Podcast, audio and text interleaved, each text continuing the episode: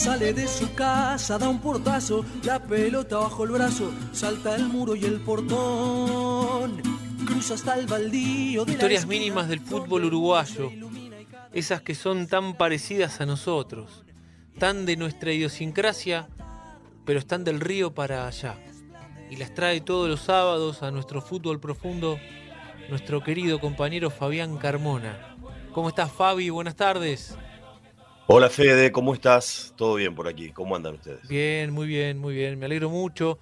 Sabes que es un gusto que seas parte del programa y también tus historias mínimas del fútbol uruguayo tienen mucha repercusión, tanta repercusión como los cuentos de Gustavo, eh, los datos con rigor histórico que nos trae Carlos Pepe.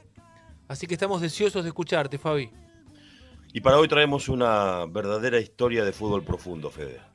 A ver. Eh, este, que encaja perfectamente con, con, el concepto y con el espíritu de este programa que hacemos cada sábado de la tarde aquí en la, en la querida Redonda.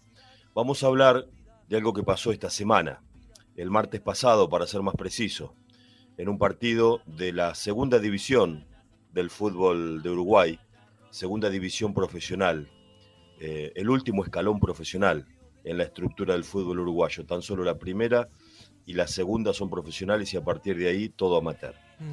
El martes, el Albion Fútbol Club empató 1 a 1 con el Racing Club de Montevideo y logró el ascenso a primera. Y es absolutamente significativo porque estamos hablando del club más antiguo de la historia del fútbol de Uruguay y que jamás jugó en primera durante la era profesional. El Albion Fútbol Club, por primera vez, se medirá por los puntos en primera, por ejemplo, con Nacional y Peñarol, con quienes sí compartió los inicios del fútbol uruguayo. Y es todo un evento para Uruguay, ¿eh? es como ver resurgir a, a, una entidad absolutamente añeja, llena de historia, pero muy vaciada, muy vaciada de contenido durante décadas y décadas en las cuales el ostracismo lo tapó todo, incluso 60 años desafiliado de la Asociación Uruguaya de Fútbol. Así que en Uruguay se recibe con los brazos abiertos a la primera división al Albio Fútbol Club y de eso vamos a hablar, Fede. O sea que sube a primera división después de 113 años. Exactamente, el club tiene 130 años, se fundó en el año 1891 y de todos los clubes en actividad es el más antiguo, por lo tanto es considerado el club pionero del fútbol uruguayo. Más que Peñarol, más que Nacional más que Peñarol y Nacional, y está bien que los nombres a ellos dos, porque hay, una disputa que involucra a los tres sobre quién es el decano del fútbol en Uruguay. El decano de fútbol eh, es ese término que se, se le aplica al quien, digamos, a, la entidad más antigua, pero con actividad de manera ininterrumpida, ¿no? Claro, bueno, acá en Argentina son Gimnasia y Quilmes. Exactamente, oficialmente Quilmes aunque se fundó después que Gimnasia. Gimnasia se, fundió, se fundó en 1887. Claro. Pero no nació como un club de fútbol. Exacto. Y Quilmes, fundado cuatro años después, sí nace como club de fútbol. Por lo tanto, Quilmes es el club decano del fútbol argentino, aunque Gimnasia sea una institución más antigua, porque recordemos Gimnasia incorporó el fútbol recién en 1893. Por lo tanto, el decano del fútbol argentino oficialmente sería Quilmes, aunque la institución más antigua de todas las que están actualmente afiliadas a la AFA es Gimnasia. Claro. Y hay una discusión ahí este, que también la podemos trasladar a Uruguay.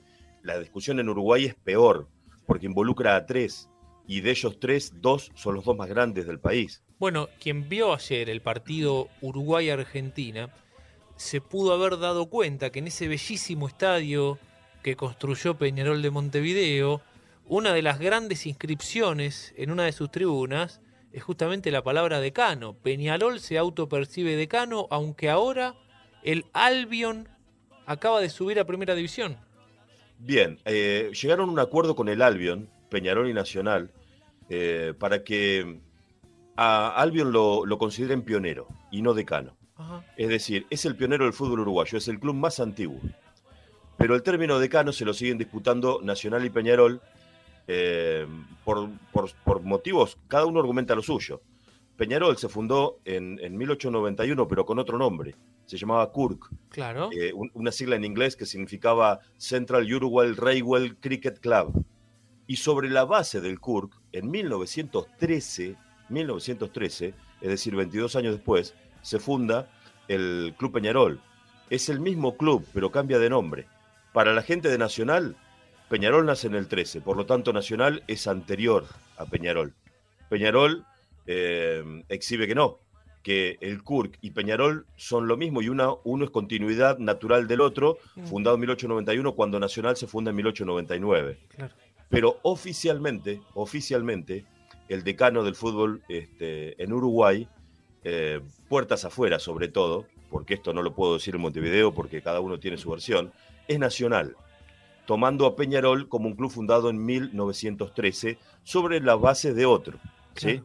Pero bueno, Peñarol exhibe que no, que el, nacimiento con otra sigla, con otro nombre, este, no invalida su condición de decano. Al margen de eso, lo cierto es que allí, allí también ya estaba el Albion y es considerado pionero e incluso desde el año 2018 fue incluido en un selecto clubes, en un selecto grupo de clubes pioneros del mundo. Mm. Existe una asociación que es impulsada por el Sheffield de Inglaterra, un club donde, por ejemplo, jugó Alejandro Sabela en la década del 70, el Sheffield es el pionero del fútbol británico mm.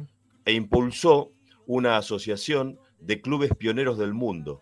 En ese selecto grupo está incluido el Albion de Uruguay, también está, por ejemplo, el Recreativo Huelva, el club pionero de España, mm. o el Genoa, que es el pionero de Italia.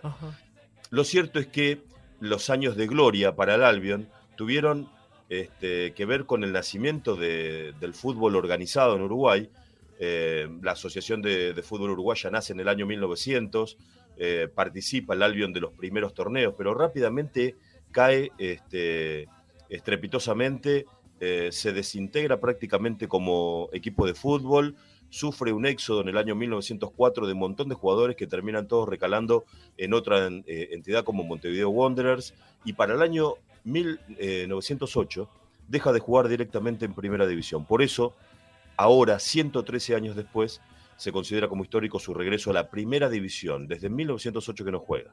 Eh, Fabi, para, quiero hacerte dos preguntas muy básicas. ¿Dónde queda el club? Y no, decime de qué color es la camiseta, no sé, algo, esos datos que uno que quiero saber. Los colores de la camiseta son los mismos colores este, que, que enarbolaba Artigas, el héroe nacional uruguayo, rojo y azul, y el club es de Montevideo. Tiene cancha, pero está imposible de usar. Es un potrero. Hoy sería, en eh, Argentina sería una cancha de la primera D.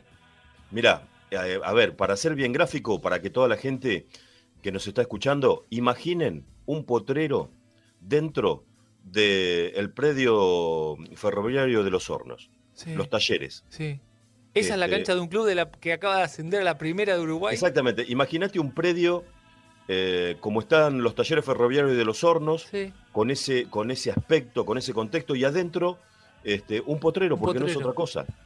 Con, con, taludes a los costados donde la gente pueda ver el partido desde cierto relieve.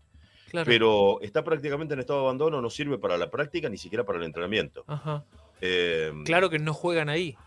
No, no juegan ahí, aunque hasta hace pocos años se entrenaba ahí el Albion, y ahora si querés te paso a contar lo que ha sido este, la resurrección de esta entidad este, centenaria. Sí, por supuesto, dale. Bueno, decíamos que el Albion nace con el fútbol uruguayo en 1891, pero ya para 1908 había caído en desgracia. Eh, no salió campeón nunca de los primeros campeonatos del fútbol uruguayo que comenzaron a jugarse en el año 1900. Y hacia el año 1908 empezó a, digamos, un derrotero que, que, lo tuvo fuera de la Asociación Uruguaya de Fútbol. Mm. Eh, durante 60 años, hasta que se volvió a afiliar en el año 1976, el Albion como institución existió, pero se dedicó a otra cosa, a participar en ligas de barrio, a participar en otros deportes. Fue fundador, por ejemplo, club fundador de la Asociación Uruguaya de Béisbol. También impulsó la Liga Universitaria de Uruguay y participó durante mucho tiempo de los campeonatos universitarios. Eh, y, este, y eso fue la vida del Albion durante 60 años intentando sobrevivir como institución, pero muy alejada del fútbol.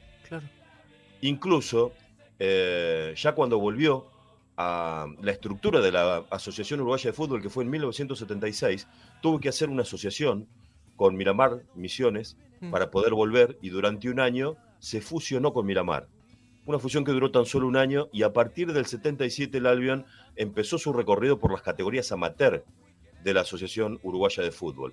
En Uruguay, como te decía al principio, solo la primera y la segunda son profesionales. A partir de ahí está la primera C, que en realidad se llama Segunda División del Amateurismo, y ocasionalmente va y viene, eh, es discontinuada, lo que sería una primera D, una mm. cuarta categoría. En este momento, por ejemplo, no existe. En este momento son tres categorías en Uruguay. Y después tenés toda la organización del fútbol del interior. Claro. Pero todo amateur. Y así participó el Albion desde la década del 70 hasta el año 2013, en que aparece un personaje que es justo que lo nombremos, que se llama Leonardo Blanco, que era un ex jugador, este, digamos, de una carrera de, bajo vuelo, eh, que había pasado por el Albion en el año 85 como juvenil, que solo jugó como futbolista profesional en los 80 y los 90 en equipos de segunda y alguna experiencia en la B de Francia, no mucho más, pero que una vez que se retiró en el año 94, hablamos de, mm, eh, Leonardo Blanco, que, es el, que, es el, actual este, presidente del Albion, se dedicó a formar juveniles y a impulsar centros de formación de juveniles y empezar a dedicarse no solamente de la parte futbolística, sino hasta de la parte nutricional de los chicos y empezó a trabajar en el año 2013 en el Albion, una persona que es del fútbol. Mm. Y empezó a tomar al Albion con, este, como el lugar, este, su lugar en el mundo para tratar de llevar a cabo su idea, eh, digamos, de, de fútbol, impulsando centros de formación de juveniles. Y desembarca con esta firme intención de refundar al club. El club estaba jugando en lo que era la tercera categoría del fútbol uruguayo, amateur, y en tan solo cuatro años logró sanear las finanzas del club, hacer un contrato, un, digamos, este, tender puentes con otras instituciones para empezar a, conseguir lugares donde entrenar, por ejemplo. Durante varios años se entrenaron en Carrasco Polo, que es un club de rugby de los mejores de Montevideo. Y actualmente el Albio nace de local en el Estadio Charrúa, que es un estadio muy bonito de la Municipalidad de Montevideo, mm. pero que está concesionado su uso a la Asociación de Fútbol Uruguayo y también a la Asociación de Rugby. De hecho, es la casa de los Teros, la selección de rugby del Uruguay. Cada vez que la selección de rugby del Uruguay, de Uruguay juega un partido, lo hace en el Estadio Charrúa, que es un estadio precioso de cemento, con una excelente estructura, eh, infraestructura moderna, con centro de entrenamiento. Ahí entrenan los teros todo el tiempo, los teros que tienen un entrenador platense este, surgido de la Plata Rugby Club, el Mono Meneses, y habla maravillas de las condiciones en las cuales trabaja en el Estadio Charrúa. Tiene capacidad para 14.000 espectadores. Ahí hace de local ahora, por ejemplo, el Albion. Entonces, cuando desembarcó Leonardo Blanco, empezó a hacer un trabajo hormiga de tender puentes con todas las instituciones para que lo ayuden en su intención de refundar al Albion. Y dio un paso fundamental en el año 2018 cuando lo convirtió en una sociedad anónima deportiva y a partir de, él, de ahí él se transformó en el principal accionista y empezó a conseguir inversiones. Eso explica, en cierta manera, este presente del Albion, que tuvo una primera gran alegría en el año 2017, cuando por primera vez sale campeón de algo. Nunca en su vida había ganado nada. Y en el 2017 salió campeón de la segunda división amateur y asciende a la segunda división profesional. Desde el 2017 se mantenía en esta segunda división y este año pega el salto por primera vez a la primera división profesional. Un recorrido de tan solo ocho años que tiene como protagonista principal a este señor Leonardo Blanco y que no es un gerenciador que vino de afuera, este, puso plata, como tantas, digamos, este, experiencias han ocurrido. Mm. Uruguay mismo, por ejemplo, Plaza Colonia es un ejemplo de un club gerenciado hace poco años. Rentistas, que fue campeón hace poco también. Exacto, bueno, eso ha, hecho que de repente Plaza Colonias es el actual campeón del fútbol uruguayo, ganó el torneo Apertura. Mm. Y es un equipo que hace 7, 8 años jugaba el campeonato local en Colonia. Pero bueno, han tenido una mano gerenciadora, un Mesías que vino, puso plata, y, este, y con inversión y billeteras ya sabemos que todo el mundo hace todo. Acá no. Acá estamos hablando de un ex jugador de fútbol que durante muchos años trabajó en inferiores, que se preocupó eh, primero por formar juveniles y después pegó el salto este, como gerenciador, pero desde adentro. Es una persona vinculada efectivamente al club. Claro. Y ahora llegan a primera división y nos vamos a encontrar con este club jugando contra, incluso contra quienes disputa esa denominación de club decano, que bueno, lo conformaron un poco al Albion dándole el mote de pionero, ¿no? Exactamente, bueno, eh, esta semana, hasta aquí en los diarios de, acá, en La Nación y Clarín, salieron notas sobre el ascenso del Albion. Mm. El entrenador del Albion es un eh, rosarino, pero rosarino de Rosario, Uruguay. Rosario es una ciudad que está dentro del departamento de Colonia, mm. a 50 kilómetros pasando Colonia como quien va para Montevideo. Em, vive todavía en Rosario, es un hombre de 56 años que se llama Darling Gayol, Darling Gayol, y que había trabajado con Leonardo Blanco en el 2013 eh, en Central Español, otra institución que también ahora está en la segunda división del fútbol eh, uruguayo. Darling Gayol, todos los días, hace 135 kilómetros para ir a entrenar a su club en Montevideo. Solo en Uruguay pasan estas cosas. Solo en Uruguay. El tipo dice que va con este, un integrante de su cuerpo técnico que también es de Rosario. Mm. Él no maneja, eh, a la mañana va durmiendo. Quienes conocen la Ruta 1, que es la, costanera de, Uruguay, eh, la que va pegadita al río hasta Montevideo, es una autovía, es este, un viaje tranquilo, pero son 135 kilómetros. Em, hace el entrenamiento y a la vuelta, con una notebook, viene viendo los videos de las prácticas. Así trabaja. Vive con su esposa, durante todo el 2019 no tuvo trabajo y gran parte del 2020 tampoco. La pasó realmente mal económicamente y fue la esposa que tiene un trabajo en Rosario, eh, la que tuvo que bancar la olla hasta que volvió eh, a dirigir, en este caso al Albion. Es un entrenador que siempre, de esos entrenadores del ascenso, mm. este, que, que nunca ha dirigido en primera división, lo va a hacer ahora por primera vez.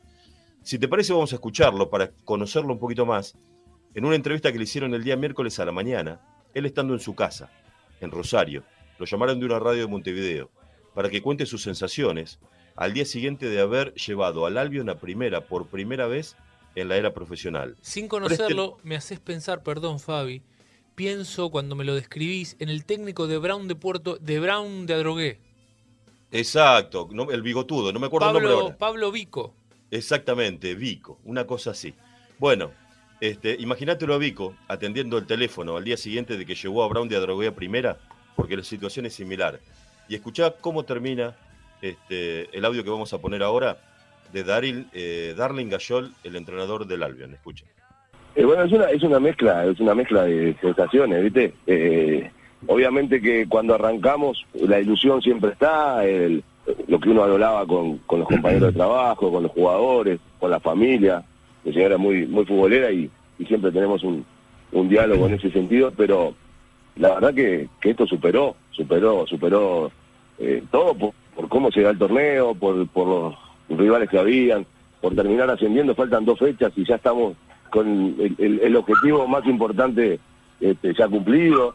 Ahí hay muchas cosas que, la verdad son, espectaculares y, bueno, anoche, o sea, yo me terminó el partido y prácticamente me vine directo para acá a, las 11 de la noche ya estaba en casa y este, obviamente un montón de, de, emociones que, se van pasando y bueno, llegar a casa que obviamente es, es, lindo, es, el lugar de uno y bueno, acá estamos este ahora como le decía, este, haciendo tareas domésticas, toca, la patrona trabaja, yo hago la, la casa. La patrona trabaja y yo hago la tarea de la casa. Cuando atendió el llamado de la radio, al día siguiente que logró el ascenso histórico para el Albion, estaba poniendo lavarropas, dijo. Así empezaba la nota. Entrenador de segunda división en Uruguay. Extraordinario. Porque siempre tuve la ilusión, que algún día lo voy a cumplir, de conocer Uruguay, pero al margen de conocer los lugares característicos, me gustaría, por ejemplo, ir al pueblo donde vive este señor y conocerlo, conocer el Uruguay profundo, el uruguayo. Este tipo representa el ADN del uruguayo, un tipo que acaba de ascender a primera división y atiende diciendo que, lo, que, que había vuelto rápido a su casa, que era el lugar de uno, que estaba haciendo las tareas domésticas sin ningún tipo de divismo, sin postura. Extraordinario, Fabián. El ADN del uruguayo, este, promedio y futbolero, es este señor Darling Gayol, pero también es el loco Abreu, ¿eh? quien hace poco volvió a jugar en su pueblo, mm. Minas, un pueblo que está, este, creo que a 100 kilómetros de Montevideo.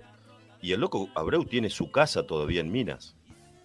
Es decir, él tiene un domicilio en Montevideo y otro en Minas. Está jugando en Minas porque se lo pidieron los hijos. Tiene 44 años y está jugando en el torneo minuano. Nosotros contamos la historia del día que volvió. Eh, y te digo que el, Minas va primero en la liga y el loco ya ha hecho cuatro goles. dos, de, dos de ellos de penal.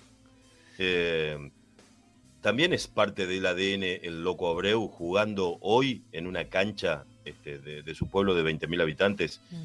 este, habiendo pasado por 32 clubes y, este, y pudiendo estar donde quisiera. Pero no, está en su pueblo. Habiendo jugado una Copa del Mundo. Bueno, en fin, son así. Es, la manera de ser que tienen. Por eso, bueno, al menos a nosotros, nos gustan tantos los uruguayos y sus, y sus historias. Dos historias mínimas más dentro de esta gran historia, eh, que tiene que ver con dos jugadores actuales este, del Albion, dos integrantes del plantel. Mm. El lateral Maximiliano Oaco y el zaguero Tabaré Cuña. Los nombres. Son, los únicos dos que están en el plantel desde que llegó Leonardo Blanco en el 2013 y empezó esta gran revolución para tratar de profesionalizar toda la estructura del club. Es decir, que han vivido todo en estos ocho, en estos ocho años. Claro. De entrenar en ese potrero que está al ladito del Parque Huracán, la cancha del Albion, detrás del, Estadio Centenario. Eh, empezaron entrenando allí, mm. fueron partícipes del primer título en el 2017 de la C a la B, fueron testigos de cómo el club dio un salto importantísimo al transformarse en sociedad anónima deportiva mm. eh, y a partir de allí el gerenciamiento empezó a tender puentes para profesionalizar toda la estructura, no solamente el fútbol, sino todo lo que tiene que ver con el club. Y ahora son parte de este ascenso histórico. Son los únicos dos que sobreviven desde el 2013, te dije. Los dos, además de jugar en el Albion, son los únicos dos integrantes del plantel que trabajan, tienen un trabajo paralelo. Trabajan en el rubro gastronómico como encargados de restaurantes, los dos. Entrenan a la mañana, almuerzan y descansan y trabajan desde las 6 de la tarde gerenciando restaurantes. Son compañeros de trabajo fuera del Albion. Extraordinario. Cuando comenzaron a trabajar este, con Leonardo Blanco en el Albion, es decir, la etapa amateur todavía, del 2013 al 2017, que pegan el salto a la segunda división, cobraban 2.500 pesos uruguayos por partido ganado. 2.500 pesos uruguayos son 6.000 pesos argentinos. Cuatro años cobrando 6 lucas por partido si ganaban. Mm. Con el tiempo llegaron a cobrar un viático más importante, 4 mil pesos uruguayos, 9.500 pesos argentinos. Seamos optimistas, metiste cuatro triunfos en el mes. Un jugador del Albion hasta el 2017 no llegaba a 40 mil pesos mensuales. Fabi, excelente, como siempre. Un lujazo, ¿eh? Vamos a cerrar con el relato del final del partido del martes y la emoción del ascenso. Presten atención a la épica de este relator, en este caso de una radio que sigue al ascenso. Tanto hemos hablado de relatores en los últimos tiempos, Fede, sí. Eh, y de la épica que le ponen los relatores uruguayos a todo.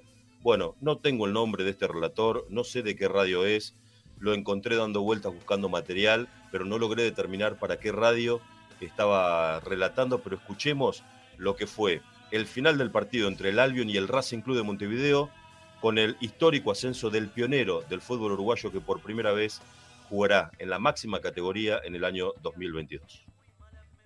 Será corner, tendrá una más Racing, alguien con el corazón detenido, con el corazón en la mano, sus hinchas rezando que no pase nada para lograr el ascenso. Va a venir el centro por parte de Racing, en al cielo, primer palo, despejaron, el centro pelea, no, de Cortega, Ortega, Ortega, Ortega, Ortega. Albion va a subir a primera, Albion va a subir a primera división después de celebrar en esta temporada los 130 años, después de haber sido una parte del fútbol uruguayo. Va a subir en la tierra de los dedos el pelotazo para Ascensión que pelea. Lucha Novik, balón de Ascensión y falta de Marcel. El equipo de Albion, aquel de 1908, cuando jugó por última vez en primera. Pero el tiempo marcó en la historia, generó de que el equipo pionero se perdiera en el tiempo. Pero no, la historia nunca se termina de olvidar. Y Albion en este 2021 con los Pablo González con Ortega, con los Ascensión, con los Velázquez, logran el ascenso.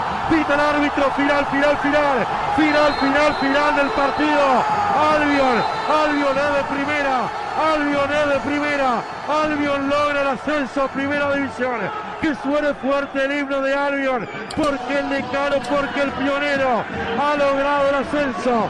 Después de 113 años, vuelve al fútbol profesional con Darling Cayol como técnico y responsable.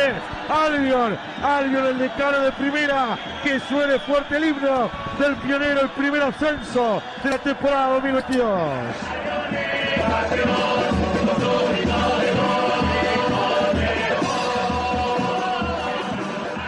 La de hoy, una verdadera historia de fútbol profundo, Fede.